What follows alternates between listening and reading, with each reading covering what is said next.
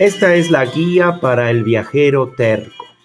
Comentarios, sugerencias, anécdotas y consejos de viajeros.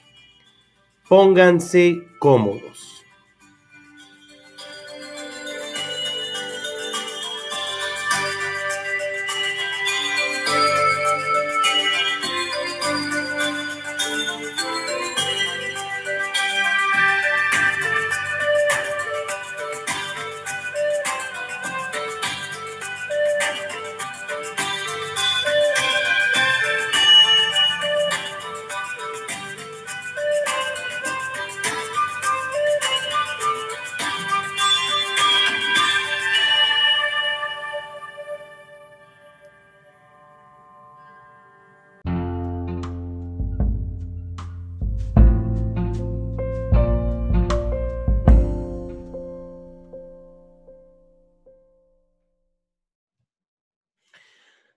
Hola, viajeros tercos, viajeros eh, apasionados, viajeros descubridores. ¿Cómo les va? Estamos en otro episodio, en otra charla, en esto que estamos haciendo desde hace un tiempito, que es viajar alrededor del mundo con gente que también es terca, que también va a esos lugares que a veces a uno le recomiendan no ir. Y ahora estamos con Cristina. La encuentran en Instagram como Cristi-Travels o como Cristina directamente. Ella nos va a llevar hasta Islandia, al frío de Islandia. Uno tiene la idea de que, bueno, Islandia es frío, ella nos lo va a confirmar. Y algo muy chévere específico de esta charla es que ella hizo el viaje alrededor de Islandia en 22 días aproximadamente en una camper. Nos va a contar qué es la camper, yo tengo poca idea, y también nos va a decir eh, cómo le fue. Hola Cristina, ¿cómo estás? Hola, ¿qué tal? Muy bien. ¿Dónde estás tú? Yo ahora estoy en Valencia, bueno, vivo en Valencia, España. ¿Qué tal? ¿Y el clima qué tal ahora por allá? Estamos en... estupendísimo, aquí estupendo. Hoy 21 grados y en enero, o sea que genial, aquí estamos todo el año bien. Ah, y, ese, ese invierno es importante, ¿eh? porque la gente en España creo que huye del frío para ir justamente al sur. Sí, pero es que Valencia mm, justamente es que desde las mejores comunidades, o sea, de las mejores provincias, porque es que tenemos una temperatura ideal, la verdad, todo el año. Qué chévere. Bueno, algún rato también tendremos, perdón, que hablar de Valencia. Cuéntanos, ¿cuándo fuiste a, a Islandia? Pues en Islandia estuve en septiembre, o sea, hace unos cinco meses que fue en plena pandemia, en el 2020 en plena pandemia. ¿Qué tal? Poca gente puede darse el lujo de decir que viajó en plena pandemia. La verdad que sí, muy poca gente. Y además me siento muy afortunada porque, bueno, y, valiente, porque en su momento hubo mucha gente que me decía, qué locura, y si no puedes volver, y si cierran el país, y si tal. Pero, pero mira, lo visité con muy poquito turismo y la verdad que es un país que me encantó y en muy buena época y con buen clima. Ahora te contaré, pero muy bien. No, viste, justamente eres una persona terca. Te decía de no ir y fuiste igual. No, eh, ¿con quién fuiste? ¿Fuiste sola? ¿Fuiste? Con mi pareja fui, con mi pareja, los, dos solos. Ah, bueno, bueno, tan solos ya dos no están solos, ¿no? Y cuéntame, ¿cómo es lo de, lo de la camper? ¿Qué es una camper? Explícanos para los que no sabemos mucho.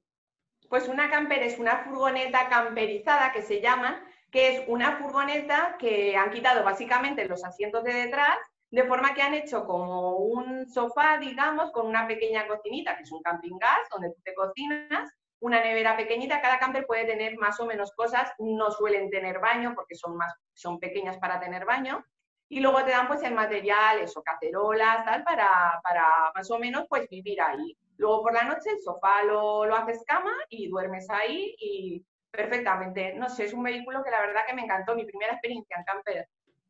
Pero entonces ahí mismo cocinas, ahí mismo duermes, te ahorras lo del hotel. Exacto. A ver, tienes que pagar porque en Islandia está prohibido desde hace tres o cuatro años dormir en cualquier sitio, hay que pagar camping, está prohibido. Eh, pero vamos, los campings pues valen entre 10 y 20 euros por noche y es lo único que tienes que pagar, nada más. Además, y en el camping tienes ducha, baño y todo, pero por lo demás, tú con la camper paras donde quieras, cocinas donde quieras y es un lujo. Puedes parar en una, a pie de cascada o a pie de una montaña que te encanta y comer allí es un lujo.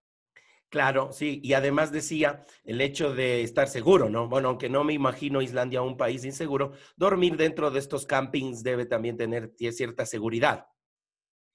Eh, es, que es que es un país tan seguro que realmente yo muchísimas veces dormimos realmente en campings que estábamos solos, o sea, éramos la única camper o había dos o tres como mucho, pero nunca sentí inseguridad en cuanto a eso. Incluso había veces campings que cierran, pero dejan abiertas las instalaciones con un botón para dejar el dinero.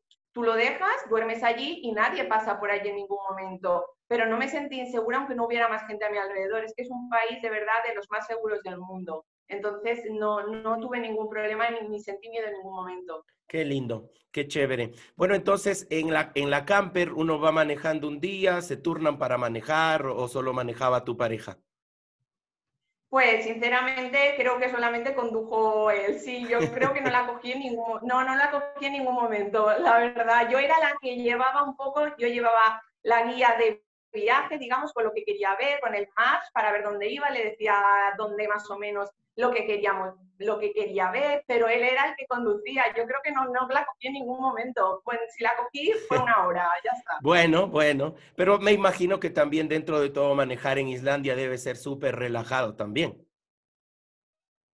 Sí, sí, no, no, pues totalmente por la carretera. Bueno, allí la carretera principal, que es la Ring Road, que es la que recorre pues toda la, hace la vuelta circular a la isla, es un poco la más transitada, pero dentro de la más transitada realmente nos encontramos muy pocos vehículos, porque es que viajamos en un mes en el que prácticamente no había turismo y toda la población es que está centrada en la capital de, la, Islandia. Entonces muchísimas veces íbamos solos por la isla y ya si nos adentrábamos por carreteras secundarias íbamos solos. Bien, bien, bien. Vamos a hablar de la capital Reykjavik más adelante y también de los lugares que tú nos vas a recomendar. Pero la primera pregunta que se me ocurre es, ¿por qué Islandia? ¿Qué te llevó a ir a Islandia?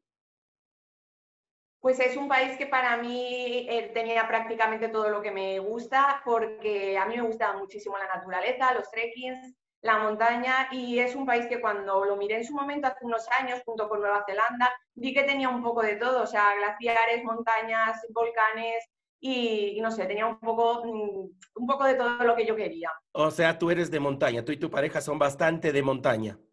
Sí, muchísimo más que de ciudades, muchísimo. Nos gusta mucho la aventura y de hecho hicimos un montón de cosas allí espectaculares, como por ejemplo andar sobre un glaciar y además los dos solos, una actividad que se hace con 15 o 20 personas, la hicimos los dos solos y estuvimos Qué en un afortunados. Glaciar, Qué afortunados.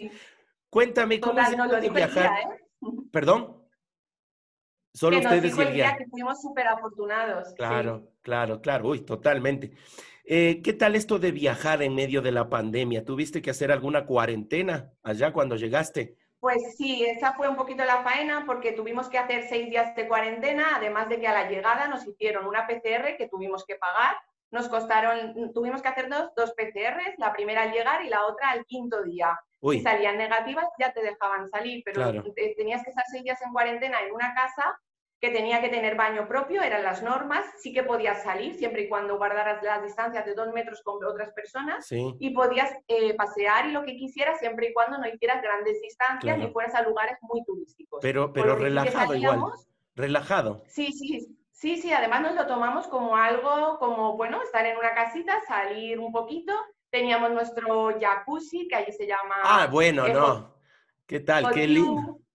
Es que allí es muy famoso, los hot tubes, no sé muy bien cómo se pronuncia, están fuera, son exteriores y allí hay muchos sitios con manantiales y agua caliente y allí es muy típico que las casas tengan eso. Y nos lo tomamos como algo relajante en realidad. Sí, sí, sí, vi imágenes hace poco, como estamos justamente en invierno, en Canadá se usa mucho también esto de los hot eh, tubes, como tú dices. Sí. ¿Y, cómo es de los costos en Islandia? ¿Qué tal los precios? ¿Tú qué recomiendas eh, eh, hacer? Porque como viajaste de alguna manera ahorrando en el hotel, no sé los otros costos qué tan, qué tan caros eran. Pues los precios, la verdad, tengo que reconocer, se están bastante disparados. En Europa, yo, yo no sé si Islandia es el país más caro de Europa, yo creo que sí, no, no sé si del mundo, es muy caro, pero sí que se puede, pues se puede abaratar mucho. Por ejemplo, en comida, el supermercado más barato de allí es el bonus, que lo puedes encontrar en toda la isla, cada 200 kilómetros, y se notan un montón los precios porque de verdad que son caros. En cuanto a alojamientos, sé que también son caros, pero como nosotros dormíamos en camper y en campings, eh, abaratamos también bastante ese tema. Entonces, y vuelos, bueno, yo viajé desde Europa y, es cierto que por el tema de sanitaria, ese vuelo lo gané en un sorteo y me lo regalaron. Ah, qué suerte. sí, sí, suerte y bien merecido, ¿eh? Que la pandemia, estoy en un hospital trabajando y la verdad que bien merecido, ¿eh? Que no lo estamos ganando. Y, sí. y, la verdad, y muy afortunada también, pero bueno, eh, bien, es, es, un país caro, pero de verdad que hay muchas maneras de, de poder ahorrar. Hay maneras, sí. Y sí, porque eso es importante y ahora que tú lo aclaras, eh, con el tema pandemia no encontraste muchos lugares abiertos tampoco. No, no, tuvimos muchos problemas eh, en cuanto, por ejemplo, bares y restaurantes, excepto en la capital, por todo el país estaban cerrados, además ponía carteles que eran debido a la pandemia, no podías entrar. Luego muchos campings, por ejemplo, nos los encontramos, unos cerrados, pero no se podían entrar, y teníamos que hacer más kilómetros para buscar otro y algunos estaban cerrados, que no había nadie, pero sí que dejaba la, barandilla abierta, digamos, y podías entrar y dejar el dinero allí en un botón, que eso vale. Pero había mucho... Muy seguro. No, había muy seguro por lo que nos cuentas, muy seguro. ¿Qué tal Reykjavik, la capital? ¿Cuántos días pasaste ahí? ¿Qué nos puedes contar de Reykjavik? Pues allí estuvimos solo un día porque realmente como haces la vuelta circular, que lo suele hacer casi todo el mundo que visita Islandia, yo lo recomiendo, en la capital pasamos realmente, em, el, bueno, fuimos dos días, la llegada, y luego cuando nos hicimos la segunda PCR y fuimos positivos, ay, negativos, perdón. no me asustes, no nos asustes. ¿Y? No, no, si, no, no, si no nos te llegó un claro. mensaje, estás localizado, no nos hubieran dejado recorrer la isla. Por fin pudimos visitar la, la ciudad, creo que es una ciudad bonita, pero que se visita en un día prácticamente el centro, el centro histórico, hay una catedral allí preciosa, una estatua también muy bonita y el centro la verdad es que es, es muy bonito, es bonito de visitar. Bueno, pero entonces tu recomendación para Islandia es un día o dos de los casi 22 que estuviste este, y después las montañas, la naturaleza. Sí, yo, yo, yo personalmente a la ciudad tampoco le dedicaría más porque Islandia es un país muy grande en el que hay muchísimas cosas para ver y 22 días te digo que se quedan cortos. Me hubiera ido más. Sí, sí. Y más adelante vamos a hablar de, una de las cosas que más se ve de Islandia, que son sus famosas auroras boreales. Nos va a contar Cristina cómo fue, cómo, si las vio, si sacó fotos, porque también hay que tener suerte. Eso vamos a conversar en la siguiente parte.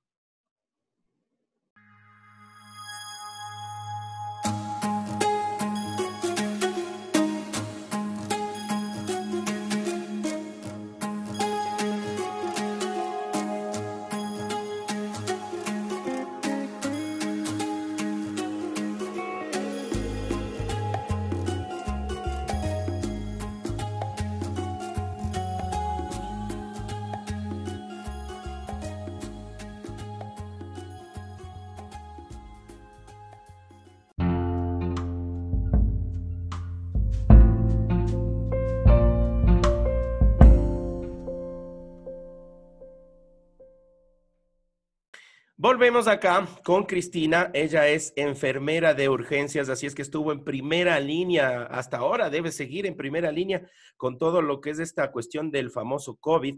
Así es que como al escuchábamos ella mismo, bien merecida se tenía esas vacaciones, Cristina. A ella la encuentran en Instagram como Cristi-Travels y ahí van a ver, ha visitado 25 países, van a ver sus fotos y ahora estamos hablando de Islandia, en el norte de Europa, país que uno lo tiene como, como un lugar frío y ahora nos enteramos también que un poquito caro. ¿Cuánto costaba, Cristina, más o menos, si tienes eh, idea, un café, si te acuerdas, una cerveza, no sé? Sí, a ver, un café más o menos costaba entre 4 o 5 euros, más o menos, una cerveza podía costar 7, ah. 8 euros. Aparte, el alcohol en Islandia, cabe decir que es muy difícil de encontrar porque solamente lo venden en... Las cervezas las venden en supermercados y no en todos, y los licores son en tiendas especializadas. No puedes encontrar una botella de ginebra no la busqué tampoco, pero deben ser extremadamente caras. No sé. Sí, sí, sí. No, qué, qué, buenos datos que nos estás dando. Si es que vamos a ir entonces a Islandia a tomar en cuenta el tema del alcohol, una cervecita cada tanto sí me tomo, pero en todo caso, caro, caro, caro lo que nos estás contando de los precios. Quiero que nos cuentes, por favor, eh, Cristina, igual el tema, tengo 20 días, 10 días para visitar o 15 días. ¿Cuáles son las tres o cuatro, eh, los tres o cuatro lugares que definitivamente tengo que visitar en Islandia? A ver, si tienes pocos días, por ejemplo, si tienes 10, yo pienso que la zona sur de Islandia es una zona que no hay que perderse. Es donde están las cascadas, para mi parecer, más bonitas. Está, o uno de los sitios que más me gustó de Islandia, por ejemplo, fue la laguna de Fokulsarlon, que es una laguna glaciar, ahí eh, se ha formado a raíz del deshielo de un glaciar y está lleno de icebergs, pequeñitos icebergs, y se pueden ver focas y todos esos trozos de hielo llegan al mar que además ves una playa negra, preciosa, con una arena negra llena de trozos de hielo. Y ese lugar es muy bonito. Ahí es donde estuvieron ustedes solitos.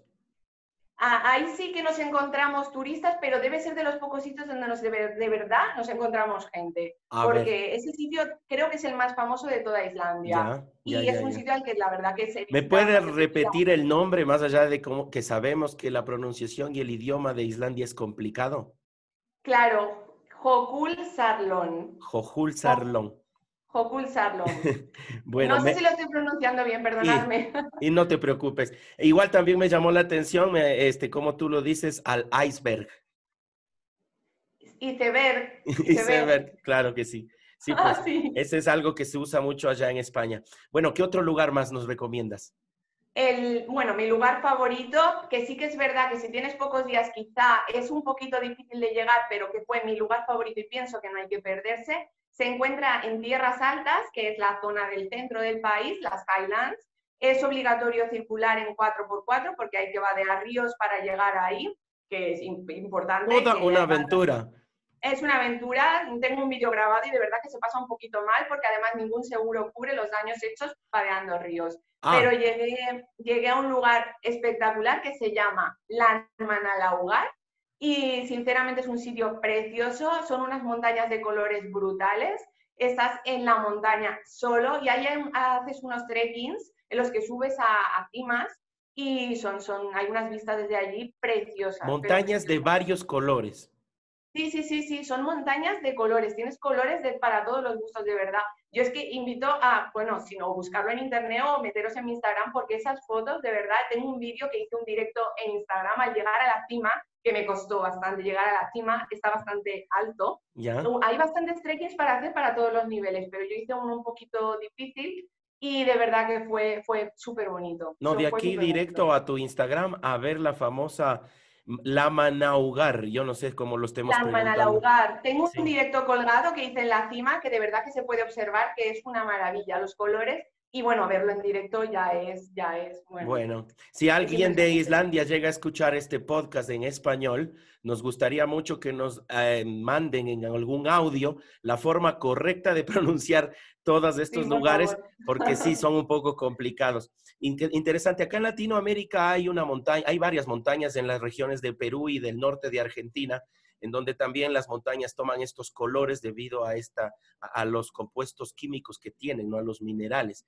Entonces, muy bonito lo que nos cuentas, Cris. Eh, otro lugar, algún otro espacio, como te digo, tengo 10, 15 pues días. Pues otro lugar que me gustó muchísimo, bueno, las cascadas en Islandia son todas espectaculares. Está la más caudalosa de toda Europa, de tipos, hay un montón espectaculares, pero yo con la que me quedo, para mí la más bonita fue Haipos, que para llegar es verdad que también cuesta un poquito, porque aunque no es obligatorio un 4x4, la, la carretera está sin asfaltar, pero cuando llegas de verdad que esa cascada es, es preciosa. Es, no sé si es la más alta del país o la segunda más alta, y hay un trekking para hacer de unos dos kilómetros y medio, cinco en total, ida y vuelta, que llegas hasta la base, de verdad, está en un cañón espectacular y la recomiendo enormemente. Además, no está nada visitado, no sé por qué, bueno, supongo que por la carretera, y, estuvimos solos, es que no hubo nadie allí. Bueno, volamos nuestro dron y tenemos también unas imágenes unos vídeos espectaculares de ese lugar. Directito, ya te digo a revisar tu Instagram porque con lo que tú me estás contando quiero conocer. ¿Cómo se llega fácil a Islandia? ¿Cómo recomiendas tú? ¿Se llega fácil por España? ¿Cuál es la forma de llegar eh, vía aérea, obviamente, más, más sencilla? Desde España hay vuelos directos a, la, Islandia directos. Yo, bueno, desde Valencia no salía ninguno directo y tuvimos que ir a Barcelona. Pero bueno, cogimos un autobús Valencia-Barcelona que en tres horas llega. Sé que desde Madrid también hay directos, pero bueno, eso desde bastantes sitios hay directos y se tarda en llegar cuatro horas más o menos de vuelo. Ah, Yo pensaba que menos, cuatro es bastante, estamos, está un poco lejitos. Sí, sí, cuatro. Es que está, en está bastante en el norte. ¿eh? Más al norte, sí, sí, sí, sí, sí. De hecho, por eso justamente tienen eso, esas temperaturas. Bueno, entonces, montaña, cascada, glaciar, increíble lo que nos cuentas y, y la naturaleza, como tú dices, tú eres amante de la naturaleza. Sí, ese, ese país es que además tiene de todo, porque es que es montañas, glaciares, en cuanto a animales también, es que de verdad que es un sitio, allí por ejemplo está el famoso frailecillo, que es como un pingüino, digamos, es una ave, es, es muy bonita, pero no la pudimos ver porque se ven hasta finales de agosto y no la pudimos ver de verdad, pero si, si veis fotos en, en, internet, debe, debe, ser precioso ver el frailecillo. Sí, y es típico de Islandia. Agosto, tú fuiste más o menos en junio, julio, ¿no es cierto? No, septiembre, septiembre. Yo fui en septiembre. Sí, ya no los iban a ver entonces. Y bueno, toda, en todas estas caminatas que estuviste en la montaña, que estuviste paseando en lugares, como tú dices, a veces un poco inhóspitos, ¿alguna cosa para contarnos, algo que te acuerdes en algún momento que sentiste eh, peligro? Eh, bueno, fueron, fueron varias ocasiones las que sentí un poquillo de, por ejemplo, lo que he contado de la Manalahogar, subiendo la montaña, la verdad que lo pasé un poquito regulín porque estaba bastante empinado, pero esa no fue para tanto. Luego, por ejemplo, bueno, no fue para tanto. Luego, por ejemplo, en el norte subimos a, fuimos a un cráter, a visitar un cráter. En la zona del norte hay una zona así volcánica muy bonita. Y ese día hacía bastante viento, solo que empezamos a subir, estábamos nosotros solos, empezamos a subir y no notábamos el viento tanto. Cuando llegamos arriba, que no hay nada que te cura el viento, ahí son muy típicas las tormentas de arena y claro, nada más llegar arriba nos empezó a hacer, bueno, un aire impresionante. Yo llevaba unas gafas de sol que del mismo aire se me volaron y perdí de hecho, la, arena me azotaba en la cara, en el cuerpo y me hacía daño. Oh. me volcó el mismo viento y la verdad que lo pasamos un poquito mal porque yo no me conseguía poner de pie para conseguir bajar del cráter. Ah, no, no, me conseguía poner de pie. Claro, no, peligroso. Un poquito, un poquito peligroso. De hecho, es que estábamos solos. Eh, yo, yo, yo un momento que lo vi mal, pero aún así salimos de allí eh, nada, ese día ya se quedó en anécdota, pero al día siguiente dormimos por la zona, esa noche nevó y al día siguiente volvimos a subir al cráter que estaba precioso y nevado y, volvimos a subir y precioso, la verdad es que es un lugar muy bonito, no recuerdo el nombre del cráter, era un nombre muy difícil, pero, pero muy bonito y nevado. Y volvieron, ahí está. Entonces, justamente el nombre que tiene este podcast, que es Viajero, la guía para el viajero terco, justo tú nos estás dando eh, la razón. Hay que ir a los lugares a los que a veces la gente te dice, no vayas. Bueno, Cris, en la siguiente parte vamos a hablar extensamente de las auroras boreales, porque es lo que a la gente creo que más le llama la atención, aunque qué bueno lo que tú nos estás contando de diferentes lugares en Islandia, porque no solo son las auroras boreales, pero sí nos vamos a extender un poquito más.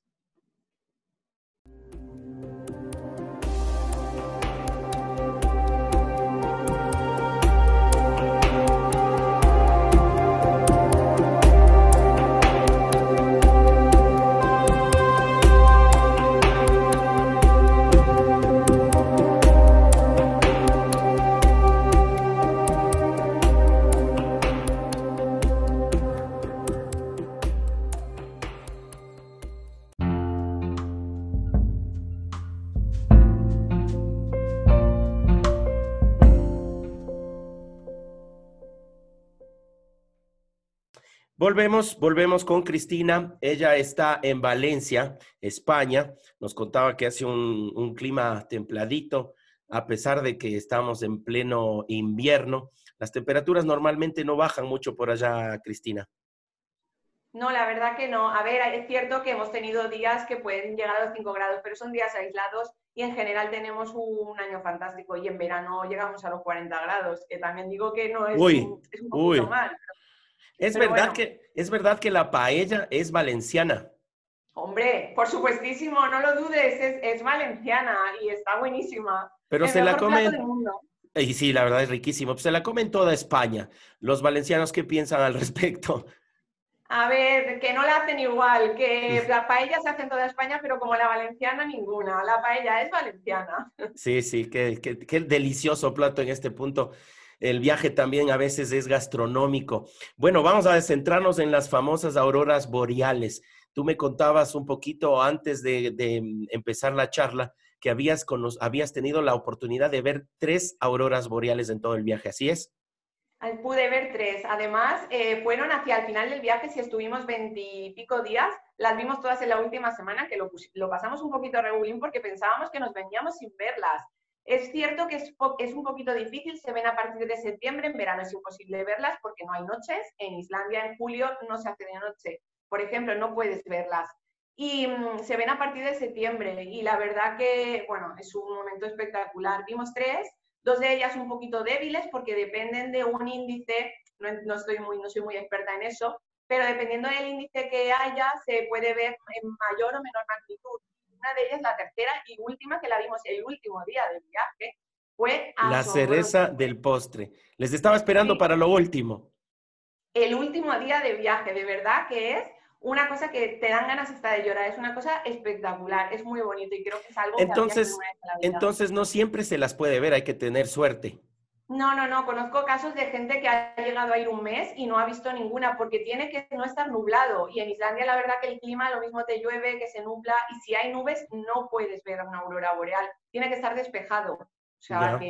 Sí, sí, sí. A ver, entonces, llévanos a ese último día, ustedes estaban paseando, tal vez tú decías, bueno, me voy a regresar a Valencia sin haberlas visto bien como se tiene que ver. ¿Qué pasó ahí? Bueno, yo tenía esperanza porque te descargas una aplicación que yo había leído que te dice un poco la probabilidad de ver auroras, que se llama Aurora Forecast. Forecast y me la descargué y me decía que ese día había una probabilidad bastante alta, el cielo estaba despejado, yo, yo lo sabía, y estábamos un poco expectantes que se hiciera de noche para verlo, porque se suelen ver a partir de las 10 de la noche hasta las 2 de la mañana. Y, fue como que sabíamos que la íbamos a ver, era como que teníamos una premonición de hoy la vemos. Y de verdad que fue, fue muy bonito, fue muy bonito. Y lo vimos en un sitio precioso, eh, con una montaña de verdad eh, preciosa y de bueno, había allí varios coches haciendo fotos porque es un momento que de verdad, mm, bueno, hay que saber también, te digo, tomar fotos porque es bastante difícil. Con un móvil, por ejemplo, no puedes sacar no, una Me imagino que no. No se, no se, puede. Hay que hacerlo con, con, hay que entender un poquito de fotografía. Mi pareja entendía un poquito y sacó unas fotos, la verdad, que preciosas. Sí, hay que tener una cámara un poquito más, más profesional, digamos, ¿no? Sí, con la cámara del móvil ya podemos intentarlo que no. Y bueno, de todas formas también digo que es un momento que hay que saber disfrutar, primero verlo, pararte a contemplar esa maravilla y luego ya ponerte a hacer las fotos porque puede durar 20 minutos o puede durar dos horas y no sabes cuándo va a desaparecer. ¿Y cuánto duró? Pues, unas dos o tres horas por lo menos estuvimos viéndola a cero grados en la calle. Uy. Uy, ¿tomaban algo, un cafecito, algo se iban sirviendo mientras tanto? Pues yo estaba hasta con mantas por encima y todo, pero es que te da igual, tienes frío, pero da igual. Hasta que no acabó y hasta que dejamos de verla, no nos fuimos a dormir. ¿Cuáles son los primeros colores que tú dices, ahí parece que ya empiezo a ver? ¿Qué, es lo primero que se ve?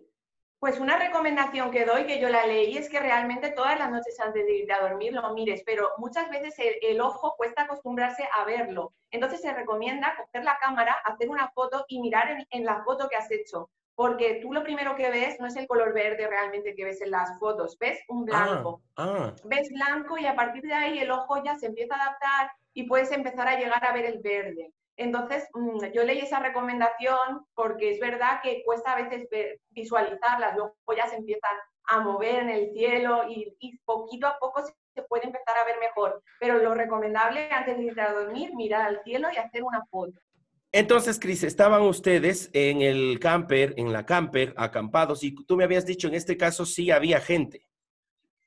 En el camping en el que estábamos durmiendo solamente había una camper más, solamente estábamos nosotros. Y cuando empezamos a ver la aurora boreal, eh, muy cerca nuestro, a unos 10 kilómetros, había, hay una montaña muy famosa en Islandia, se han rodado escenas de Juego de Tronos allí, y es muy bonita, es un nombre muy raro que ahora es que no sé ni decirlo, pero es muy famosa y tiene una forma icónica, sale en muchos sitios de carteles de Islandia. Y fuimos hasta allí porque es un sitio en el que sacas unas fotos de las auroras boreales con la montaña muy bonita. Fuimos y allí nos encontramos bastantes vehículos, bastantes, son seis, que es, que es lo que más nos encontrábamos allí, haciendo fotos y disfrutando de la aurora boreal, todos con las luces apagadas, todos en silencio y todos disfrutando de ese momento. Qué, lindo. Yo he visto fotos de esa montaña. Lastimosamente los nombres, como decimos, son complicados, no me voy a acordar. Pero es la clásica foto de la aurora boreal de Islandia detrás de la montaña, que es, sí. que es como un pico. Parece que estamos, estamos haciendo un recorrido por, eh, las, eh, por las locaciones de Game of Thrones, porque el otro día hablábamos de Marruecos, también se filmó ahí algo, Vamos a hablar de Dubrovnik, famosa ciudad también en donde se filmó mucho de Game of Thrones y ahora este lugar que tú nos dices en Islandia, ¿no? Sí, ahí se filmaron, bueno, en varios sitios. De hecho, también en un glaciar salieron escenas de Juego de Tronos. Se utilizó bastante Islandia para filmar escenas. Y ese sitio, esa montaña, salió en algún, en algún capítulo también. Y es que de verdad que es muy bonita la montaña y es un sitio muy famoso y está muy cerca de la capital. Por lo que hace que también sea muy visitado, porque como era mi último día de viaje, estábamos ya volviendo otra vez al inicio, al aeropuerto, digamos que yo ya había hecho toda la vuelta a Islandia y estábamos muy cerca de la capital ya. La vuelta, como tú dices, se hace en un autito, bueno, en el caso de ustedes, pero es una ruta que da la vuelta alrededor de la isla, que tendrá cuántos kilómetros. La ruta, si no te sales de la carretera, que es imposible porque evidentemente hay que ver más cosas, es de 1.300 o 1.400 kilómetros y prácticamente pues es lo que Sí, son, pero bueno, yo, nosotros nos hicimos 4.900. Claro, claro, porque se sale.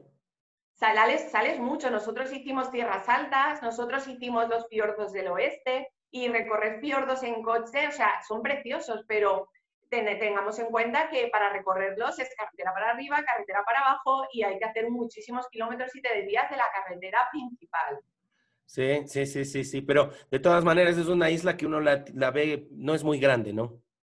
No, sí, eh, más o menos en unos 10, 12 días puedes hacer una vuelta circular viendo lo más famoso y lo más, lo más famoso de ver de, de la isla. Claro, a partir de ahí ya cuantos más días vayas, pues más puedes visitar, adentrarte en tierras altas y ver muchas más cositas. Bueno, bueno, estamos hablando con Cristina, ella nos ha hecho viajar a Islandia, muy amante de la naturaleza y creo que fuiste al lugar perfecto porque de lo que uno conoce, de lo que uno ha visto en fotos de Islandia, justamente lo que ofrece son esos paisajes lindísimos. Al final, en el último bloque de, esta charla que tenemos con Cristina, vamos a hablar de sus recomendaciones para viajeros y vamos a ver eh, cómo le fue con la comida, aunque me decía que como todo había estado cerrado, mucha experiencia no, no tuvo con la comida, pero eso será en la siguiente parte.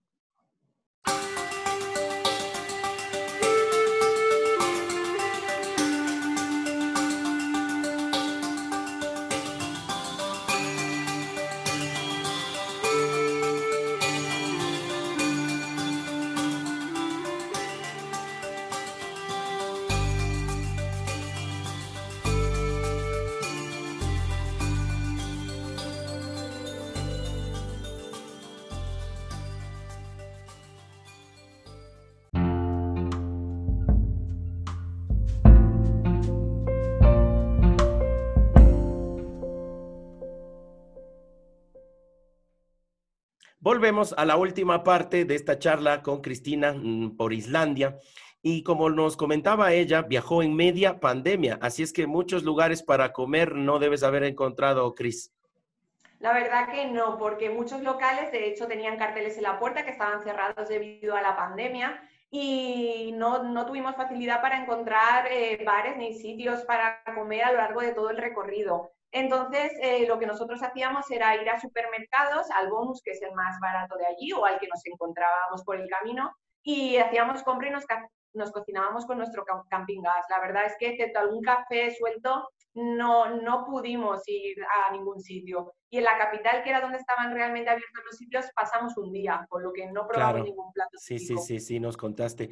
Toda una experiencia esto de viajar en medio de la pandemia. Tú eras una de las pocas personas viajando en el año pasado. ¿Qué te parece? Pues a mí me pareció, a ver, por supuestísimo, lo de la pandemia, no me gusta que haya una pandemia, pero me parece todo un lujo disfrutar de un país así de maravilloso prácticamente solos, porque es que de verdad que estar en un glaciar los dos solos, estar disfrutando de los fiordos, dormir en sitios eh, o pasear por montañas tan espectaculares solos. Bueno, estuvimos en la cascada más famosa del país, que es la de Escoja, Escogajos, es la más famosa, es una cascada, la llaman la cascada perfecta porque haces unas fotografías, bueno, la vimos con un arco iris, con un doble arco iris. ¡Wow! Afortunados, solitos, solitos. Estuvimos solos, entonces es una maravilla. También hay que decir que Islandia justamente es de los países que más se ha salvado, digamos, un poquito de la pandemia porque lo tienen muy controlado y no llevan mascarilla, por lo que ah. no se lleva mascarilla ni en supermercados. Yo cuando fui, digo, no sé ahora. Oh, qué bueno. Está muy controlado porque hacen cuarentena a la llegada, hacen muchas PCRs. Y entonces eh, también para mí fue un alivio el estar veintipico días sin llevar mascarilla, porque de verdad, aparte que como no había gente, tampoco tenías peligro de encontrarte con nadie a menos de dos metros y fue un poquito de alivio después de trabajar en un hospital en urgencias tanto tiempo. te lo merecías, te lo merecías específicamente tú eh, en primera línea en esta cuestión de la famosa pandemia. Si hay personas que se lo merecen, justamente son las que están trabajando en toda esta área de la salud. Hay un grupo de Islandia de música que canta folk, indie folk, que se llama Of Monster and Men. A mí personalmente me encanta. Estuvieron de moda hasta hace unos años y ahora siguen sacando discos. Son una pareja más unos cuantos músicos. Y ahora que tú hablas, me, acordaba de la música de ellos ahí. Este, sería lindo ir a conocer porque personalmente a mí me gusta eh, mucho la, música de ellos, el indie folk. ¿Conoces 21 países, Chris? 25, 26, sí. 26. No sé, que no sé si 25 o 26, sí. Si tienes que hacer una lista de los tres países que, más te, eh, te, hayan gustado, yo sé que esto es difícil, a mí también me lo preguntan, pero uno intenta no hacer tanto, No tanto, lo tengo, lo tengo muy claro. Eh, uno de ellos es Filipinas, Islandia y Nueva Zelanda. No sabría decirte el orden exacto, pero son esos tres, son esos tres, lo tengo clarísimo. Y diferentes en clima y en, y en naturaleza, ¿no? Nueva Zelanda e Islandia los he encontrado, a ver, mm, con sus cosas, pero bastante similares en cuanto a naturaleza, en cuanto a hacer un viaje en caravana y recorrerlo tranquilamente, porque Nueva Zelanda también lo recorrí en, caravana, más grande. Islandia creo que me ha gustado bastante más, pero son muy similares en cuanto a naturaleza. Filipinas no tiene nada que ver, pero he estado dos veces, me ha gustado mucho y seguro que vuelvo una tercera. Son unas playas que yo no he visto unas playas así. El nido. El famoso El, nido. En el nido he estado dos veces, porque la primera me pilló un tifón hace ah. dos o tres años y tuve que volver a repetir porque no pude visitar el nido porque estaba todo cancelado. Ahí está la terquedad, ahí está la terquedad de Cristina. Y volví al año siguiente. Qué lindo. Bueno, en, Filipinas eh, son frecuentes los tifones, ¿no? Sí, además fui en una época que fui en septiembre, que es época de tifones, con lo que la verdad, pues que claro, mm, mala época. Luego volví en mayo y tuve un clima espectacular. Mm, y también es un país muy bonito. No tiene nada que ver con Islandia, pero son muy recomendables los dos. no sabría decir cuál me gustó más, pero de verdad una maravilla. ¿Con qué, te, ¿Con qué te llevas mejor? ¿Con el frío o con el calor? Porque Filipinas, un calor importante. Con el calor, con el calor totalmente. En Islandia tuvimos un clima muy bueno en cuanto a sol, pero es verdad que las temperaturas máximas en Islandia que tuvimos fueron de 8 grados y mínimas de menos 5. Estábamos casi todos los días a 3, 4 grados y aunque yo llevaba ropa buena y porque hay que, hay que ir muy abrigado, eh, y tuvimos suerte, ya digo, en cuanto al sol, nos, llovieron, nos llovió dos días o tres nada más. Es verdad que se lleva mal, se lleva mal, hace frío. Y, hace mucho frío es un mm. clima totalmente distinto y en Filipinas hace mucha calor, o sea, pero bueno, como estás todo el rato en el agua, realmente casi todo el rato en el agua, no se lleva tan mal. Claro, no lo, no lo sufres mucho. ¿Recomiendas viajar sola? Te cuento que eh, dentro del espacio este del podcast, muchas personas, sobre todo mujeres, a mí me preguntan, bueno, qué afortunado tú, a mí me dicen, ¿no? Qué afortunado tú porque puedes viajar solo, pero para nosotros las mujeres es imposible directamente, me dicen. ¿Tú recomiendas viajar sola como mujer? Yo pienso que, es algo, yo tengo ahí un poco una espinita porque realmente no he hecho un viaje sola más que el Camino de Santiago en España, que lo he hecho sola y me encantó. Y es algo que no he hecho, pero pienso que sí, que, que me gustaría hacerlo alguna vez en mi vida. Siempre he tenido alguien con quien viajar y me ha encantado viajar con una amiga, con mi pareja, con, con quien sea. Pero, y hemos conocido a gente en otros países, porque yo viajo acompañada, pero conocemos a gente. Y la verdad es que yo creo que viajar sola debe ser algo, una experiencia Mm, inolvidable y sí que me gustaría hacerlo alguna vez en mi vida. ¿Lo recomiendas entonces? Para ti y para, para las personas que nos escuchan. La verdad que sí, yo los lugares que he visitado me he sentido totalmente segura, todos los que he visitado no he tenido ningún problema y justamente en Islandia mucho menos y en Filipinas tampoco. Sí, te agradezco mucho, nos has hecho viajar, nos has llevado a estos eh, parajes tan hermosos de la naturaleza de Islandia. Yo lo he sentido así, lo he vivido y queda pendiente ir a conocer las famosas auroras boreales o en algún caso las auroras australes que también se dan por acá, por, eh, nuestro continente de América, bien, bien, bien abajo al sur. Pero yo te agradezco mucho, Cris. Les invito a que la encuentren en su Instagram. Como les digo, a Cristina la van a encontrar como Christy-Travels. Y ya nos queda pendiente ir a ver todas estas fotos de las montañas de varios colores. Sobre todo creo que me quedé con eso yo, porque me dices incluso que tienes algunos videos y eso es impresionante. Te mando un abrazo desde acá hasta Valencia. Gracias por haber estado con nosotros en la guía para el viajero terco. Un abrazo. Muchas gracias. Chao, chao. Chao.